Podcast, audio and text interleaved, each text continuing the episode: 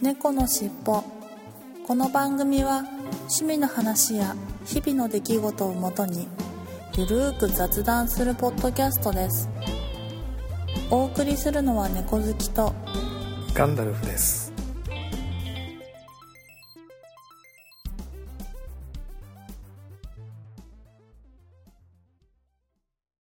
猫のしっぽ。猫のしっぽポッドキャスト第479回始まります。今週はちょっと猫好きさんとタイミングが合わなかったので、えー私の一人収録になります。ご了承ください。本編は前回478回の続きでアマドの話の後半なので、猫好きさんと一緒に話をしていますので、お楽しみください。いや、随分朝は涼しくなって秋らしくなってきましたが、いかがお過ごしでしょうか？昼はまだまだね、なんか気温が上がって暑いんですけれども、まあそれでももうさすがにセミも鳴かなくなって虫の声が聞こえるというようなことですので、まあやっと秋になったのかなという感じですね。はい、それでは今週の本編に行ってみたいと思います。猫のしっぽ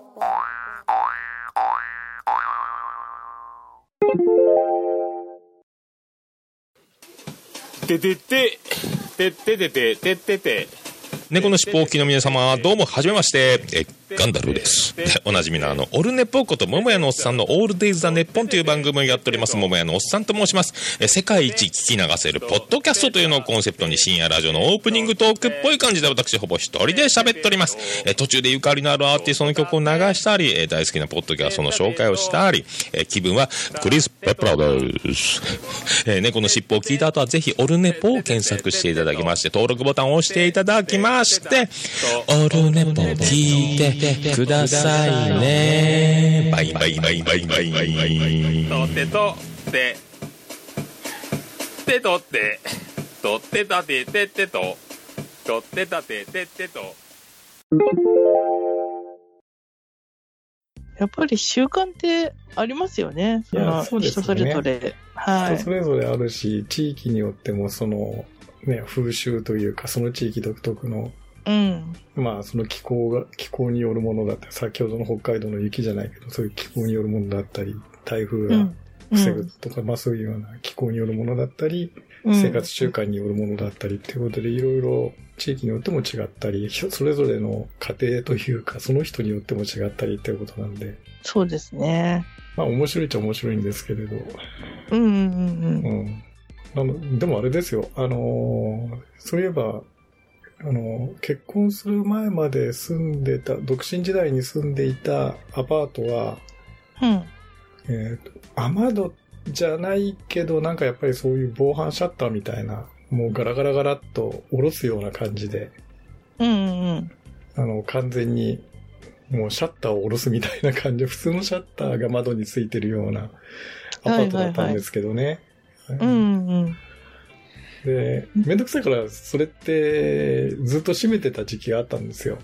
はいはいはい。別に昼間ほとんど仕事できないし、はい。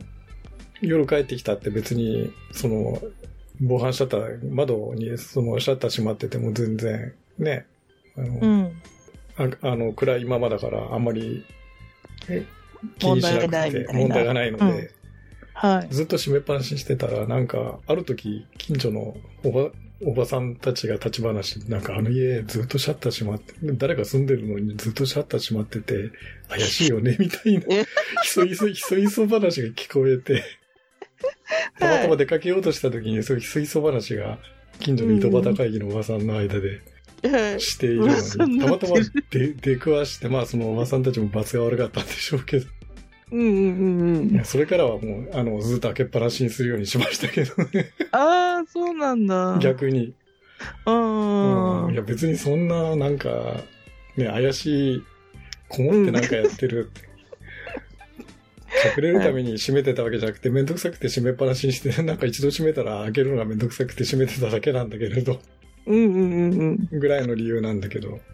いや、わかります。うんそうですよね。朝出てくときもわざわざ、もうバタバタね、うん。して、のそんな忙しい、から、いちいち開けたりっていううん、ししなかったので。、うん。そうそう。夜帰ってきたら暗いからそんなの気にならないし、みたいな。もう、なんか負の連鎖が続いて、開けそうなんですよ。開けないっていうで、開けないっていうのはずっと続いてた時期があって、いや、わかりま。ますさかそんなこと言われるとは 思ってなくて。またたまたまその、なんか行くわ、なんか、あの、ね、みその、喋ってるのに、出会ったっていうのもあれですよね。そうですね。うん本当に偶然ですけどね。出くわした？うん出くわしたっていう。はい。いや、なんか、そう、私、その、長く一人、上京してすぐぐらいから、ずっと長く暮らしていた家は、そういうシャッター的なものがなくて、はいだ。から、ずっと、その、なんだろう、シャッター的なものがあるっていうことを知らなかったんですよ。はいはいはいはい。で、なんだけど、今思い返してみたら、その長く住んだ家に、はいなんか2回ぐらい窃盗団が入ったことがあって、はい。で、今思い返せば、ああ、シャッターとかちゃんと閉めてたら、もしかしたら入んなかったのかなと思って、はい。うん、やっぱりでも、防犯とかを考えたら、やっぱり防犯シャッターだったり、雨戸とかは一番うんあ,、あると、なんか違ったのかなって思いますね。そうですね。随分、まあその辺はあれば、あうんってちゃんと使っていれば違ったのかもしれないですよね。そうですね。だから、あ、雨を防ぐっていうよりは、どっちかというとそういう防犯の意味合いが多いんでしょうかね。こっちの関東地方で、その雨戸を閉めるっていう、夜閉めるっていうの。そうですね。いや、でも難しいですよね。その、だって、人にその、泥棒に入られたくないから閉めるっていうのはわかるけど、旅行とか行くときも入られたくないから閉めるじゃないですか。はいはいはい。でも普段開け閉めしてる人は、絶対それ見てるから、うん。他の人が、はい。その窃盗団が。はい。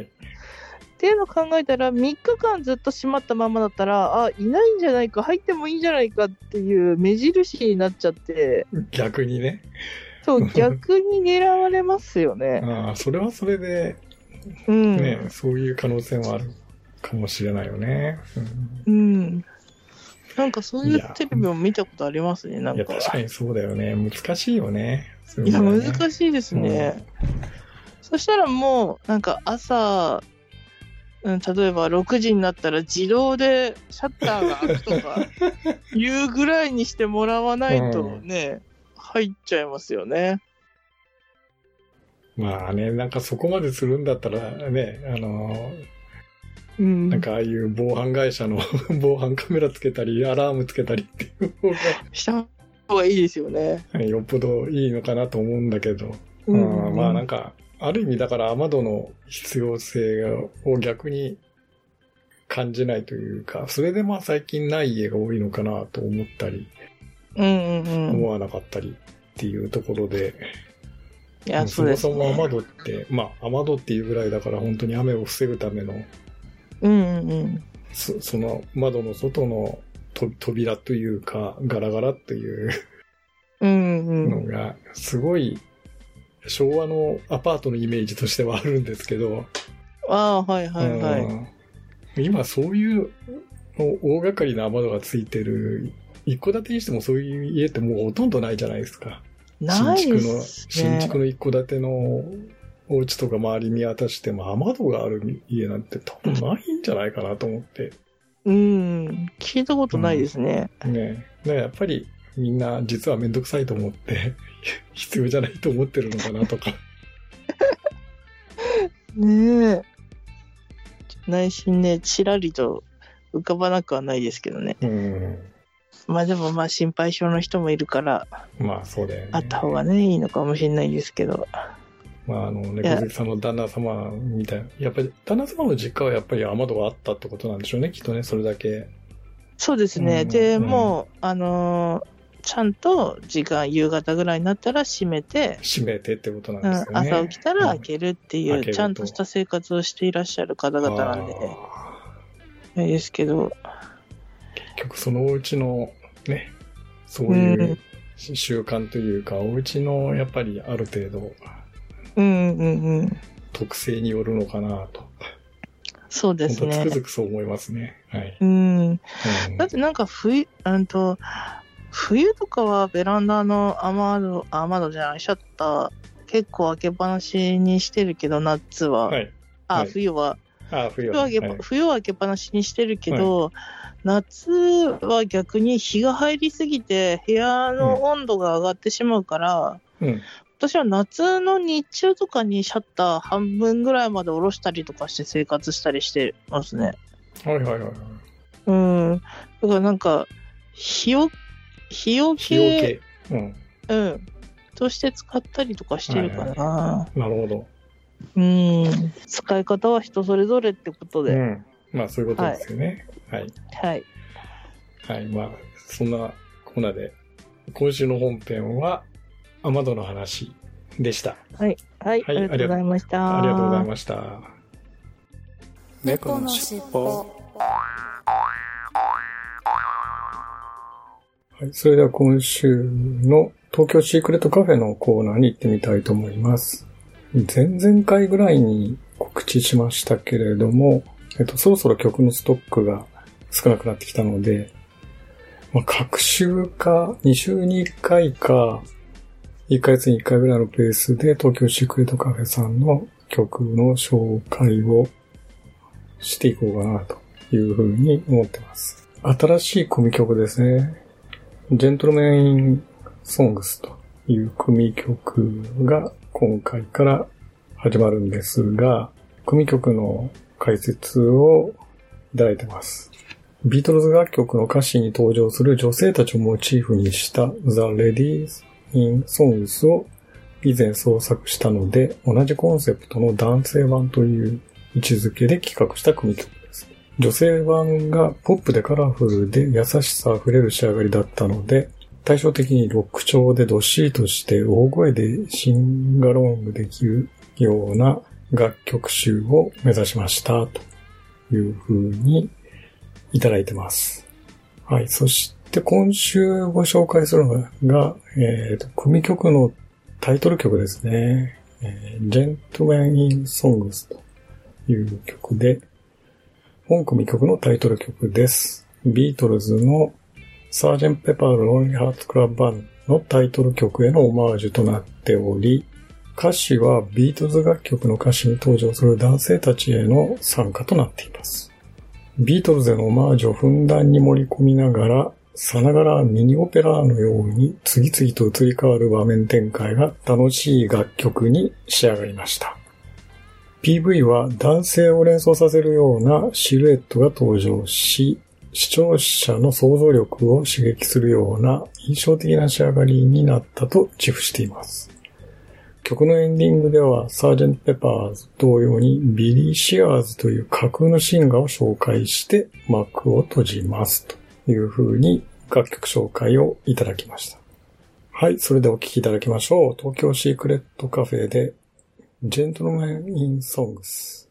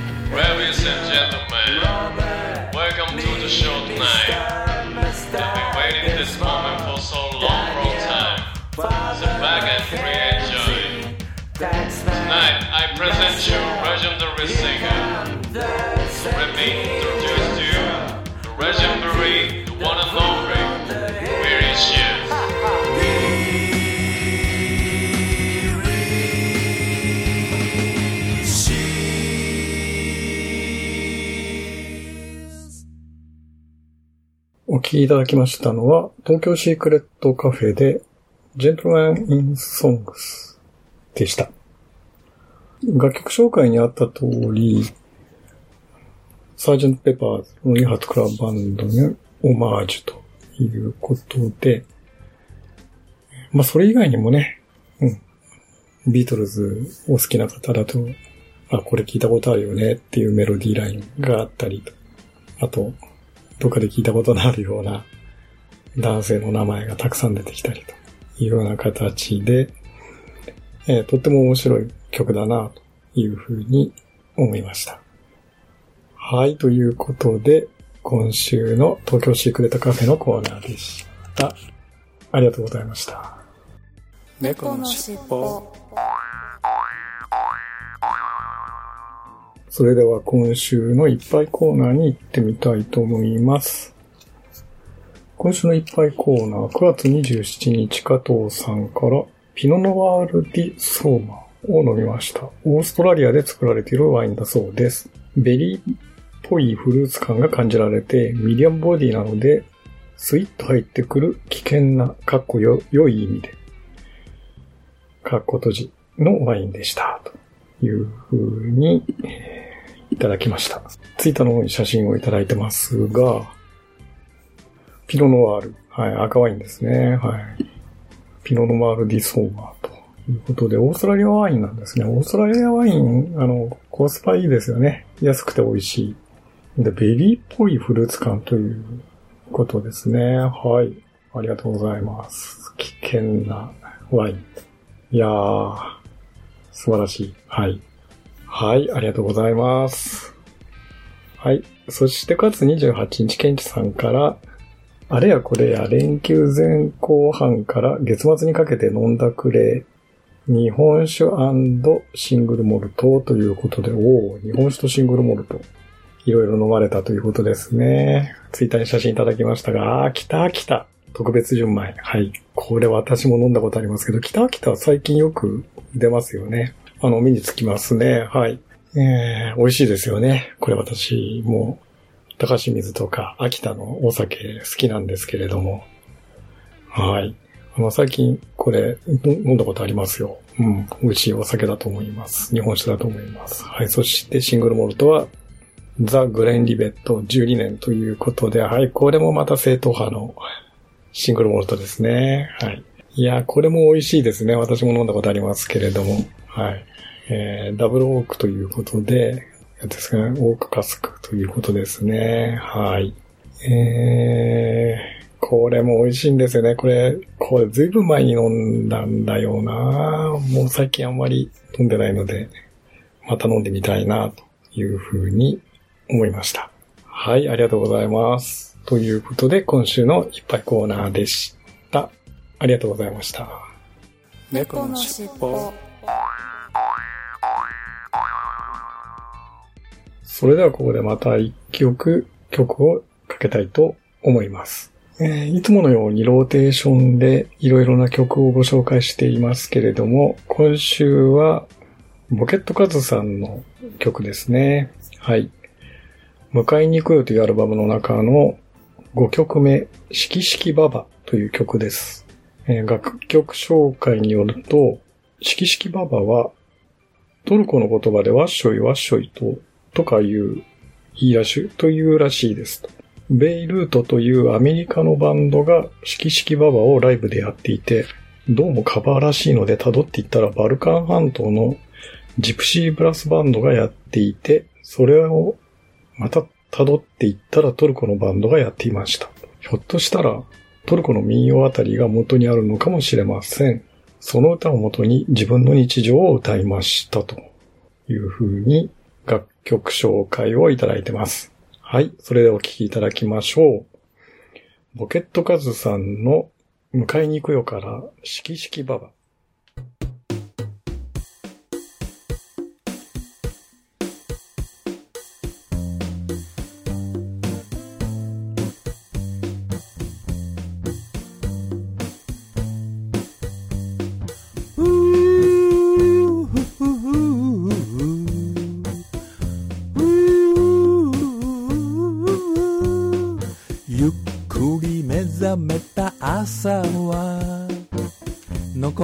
残ったご飯で腹を満たそう。僕は納豆君生卵。ご飯にぶっかけむしゃむしゃ食べる。あーいい日だねあーいい日だね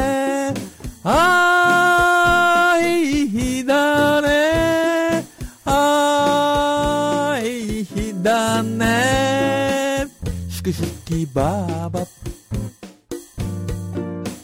しきしきばば顔を洗って歯を磨く。パジャマのままで一日過ごす。僕はウクレレジャカジャカ弾いて。君はウキウキシュシュをしてる。あいい日だね。あいい日だね。あいい日だね。あいい日だね。シキシキバーバ。シキシキバーバ。ラバド pa ta pa teru ta ra ta pa pa pa pa ra ba ri tu tu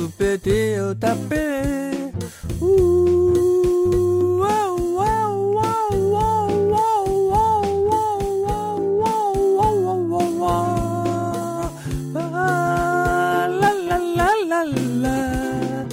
La la la la la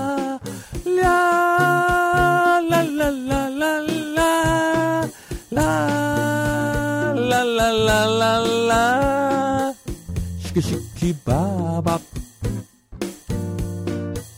しきしきばば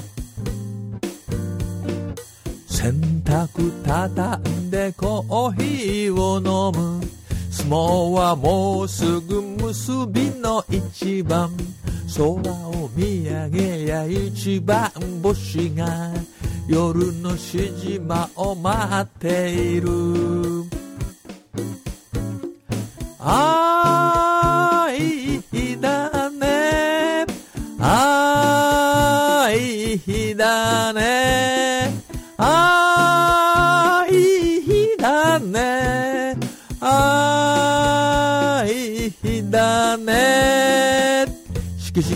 きばばしきしきばばだけど明日は嵐の月曜。ビール飲んでさっさと寝よう。だけど明日は嵐の月曜。夕飯食べてさっさと寝よう。ラララララララララララララ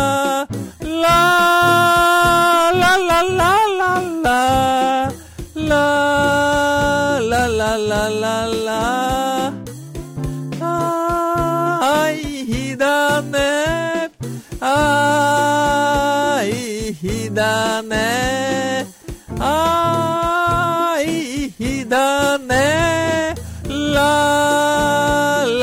ラララ。ララしきしきばばしきしきばばしきしきばば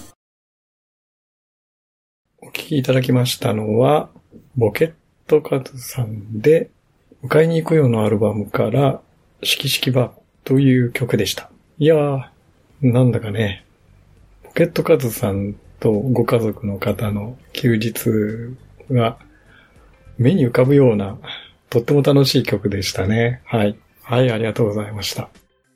はい、それではここで、ここ何週間かご紹介していますが、ユーコアソシエイツさんのイベントのご紹介をしたいと思います。108のバンドということで、10月8日土曜日ですね。もうら来週末になりますね。多分、今回で最後の告知になるかと思いますが、ライブ108のバンド、10月8日土曜日の12時半開演、東中野のライブバー、オルトスピーカーでライブを行われるということですね。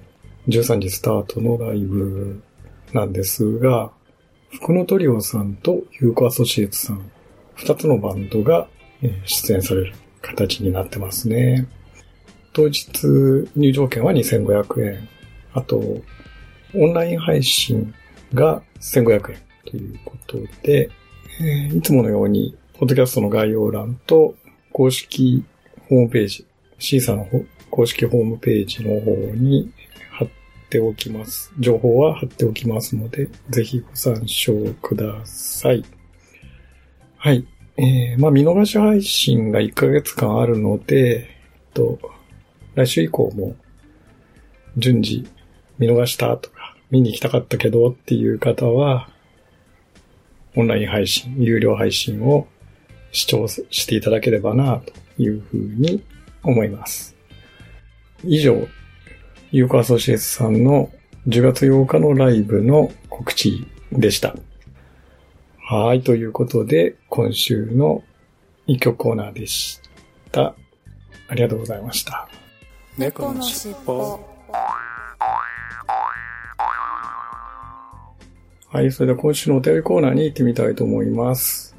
いつものように、ツイッターのハッシュタグ、シャープ猫のしっぽと、アットマークキャッツテールポッドキャストの、えー公式アカウント宛てにいただいたメッセージを紹介していきたいと思います。9月20日、ピンチャさんから、秋に関係ないのですが、先日、落語会に行き、また落語を見に行きたくなりました。初めて生で拝見しましたが、霊霊者ミーマさんは可愛かったですと。これ女流の落語家さんですね。霊霊マミーマさん。はい。落語会に行かれたということで、いや、なかなかね、あの、コロナが盛り上がってる頃っていうのは、落語をゆっくり見るっていう感じになれなかったと思うんですけれども、少し落ち着いてきたので、ね、落語も実際に見に行くというようなことも、これからいいのかなというふうに思いました。はい、ありがとうございます。はい、そして9月21日、加藤さんから、温泉サウナは近場で行けるリフレッシュスポットな感じですね。久しく行ってないので行けたらいいなと思っております。はい、ありがとうございます。えー、まあ温泉いいですよね。はい。サウナはね、結構やってないところが多いですね。えーサウナ中止してますと。コロナの影響もあってですね、残念ながらサウナをやってるところがなかなか減ってきて、私も本当サウナ好きなので、ぜひまた、もうちょっと落ち着いたらね、温泉もそうですが、ぜひサウナにも行ってみたいな、というふうに思いました。はい、ありがとうございます。はい、そして同じ日アポロさんが令和4年9月20日のポッドキャストキーだより丸2ということで、いくつかのハッシュタグの中に猫の尻尾の477回を入れていただいてます。ありがとうございます。はい、そして9月23日、イクラムさんが477回を聞いていただいてます。ありがとうございます。はい。そして9月27日、アポロさんが、令和4年9月26日のポッドキャストキーだより、丸1ということで、ね猫の尻尾の478回を聞いていただいてます。いつもいつもありがとうございます。はい。そして、同じ被験地さんから、478回拝聴全室ではありませんが、寝室と1階の雨戸は閉めますと。はい。やはりケンチさんはこちら関東地方お住まいなので、雨戸を、まあ一部だだけれども雨戸を閉められるということですかね。はい。ありがとうございます。はい。そして加藤さんが同じ日、雨戸は台風の時に閉めるぐらいで、それ以外は閉めることはないですね。地域ごとに何か理由がありそうですね。というふうにいただきました。はい。ありがとうございました。まあそうですよね。なんかやっぱり、西の方は総じて雨戸を閉める文化がないんですかね。やっぱ地域によっていろいろ風習というか、そういう習慣があるのかなというふうに、密かに思ってます。まあ、台風の時はさすがにね、雨戸を閉めるというのは、まあ、もちろん、これはそのための雨戸なわけで、そうかなとは思うんですけれどもね。やっぱ何か地域の特性があるんでしょうかね。はい、ありがとうございます。はい、そして9月28日、ピンチャさんが、実家が建て替える前、雨戸が木でした。毎晩閉めていた気がします。懐かしい。というふうにいただきました。はい、ありがとうございます。いや、やっぱりね、こちら、ピンチャさんも確かね、こちら関東地方にお住まいなんですが、やっぱりね、なんか昔は、そういう木の雨戸っていうのはちゃんと、ね、一戸建てとか戸建ての場合だとついていたんでしょうね。もうほんと最近、なんか木の雨戸って見なくなったような気がします。こっちの方ではね、横浜とか。一戸建てでもね、もう本当にアルミサッシになってからは、なかなかそういう、ね、雨戸っていう感じにならないんですかね。はい、ありがとうございます。ということで、今週のいただいたお便りコーナーでした。ありがとうございました。猫のしっぽはい、エンディングです。はい、えーまあ、今週はですね、私の一人喋りになってしまいましたが、えーそういえば9月30日金曜日、これ多分今回の配信頃にはですね、479回配信することにもすでに終わっているかほとんど終わりに近づいてると思うんですが、9月30日は金曜日は国際ポッドキャストデーということで、まあ、ポッドキャストの日と。もうこれ、7、8年ぐらい前からですかね。なぜか9月30日がポッドキャストの日ということで、毎年何かのイベントがあったんですが、まあ去年ちょっとね、まあ、何もあまり日本では、去年、一昨年かな、ど、なんか一度何もあまり特にイベントというのはなかったんですけれども、今年はですね、あの、ポトフさんとかが主催されている日本ポッドキャスト協会というところは48時間リレー配信というのを9月30日の20時から1月2日日曜日の20時まで2日間、丸2日間、90番組ぐらいが参加して、時間区切ってね、番組ごとに時間を区切って90番組がリレー配信をするというすごいイベントを企画されていて、これもリンクを、えーショーノート概要欄に貼っておきますけれども、ぜひご興味のある方は、ポッドキャストの国際ポッドキャストデーイベントということで、ポッドキャストと YouTube 両方で配信をされるようなので、ぜひリンク先から辿ってみて、お聞きになっていただければなというふうに思います。日本ポッドキャスト協会オープンっていう、あれです、OPEN というので、通称オープンと呼ばれているのが、去年ぐらいからですかね、ポトフさんが主催されて立ち上がっていますけれども、はい、えーぜひご興味のある方は、ホームページを、リンクを貼っておきますので、ホームページをご覧になって、配信スケジュールも載ってますけど、すごいですね。えー90番組。だいたい30分から1時間ぐらいの枠で1番組、えー設定されてますね。30分枠ですかね、1コマ。はい。全90番組ということで、リレー配信。いや、これはすごいな、本当に。いくつか私も聞いたことのあるような番組がたくさん参加されていますが、今回の配信だともうすでに手遅れ感満載ですけれども、はい。もしかしてこれなんかアーカイブとか残ってれば後で聞けるんですかね。はい。なんか YouTube とかアーカイブとか残っていれば、ポッドキャストもね、え残しといていただければ後でぜぜひ聞いてみたいなというふうに思います。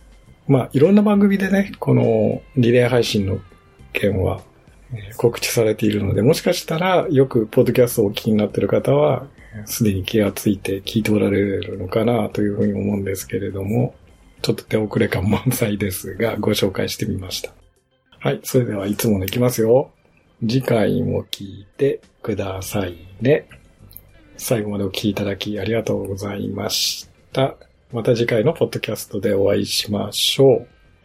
それでは、猫の尻尾のエンディングテーマ、風の猫さんの三毛猫風の歌を聴きながらお別れしたいと思います。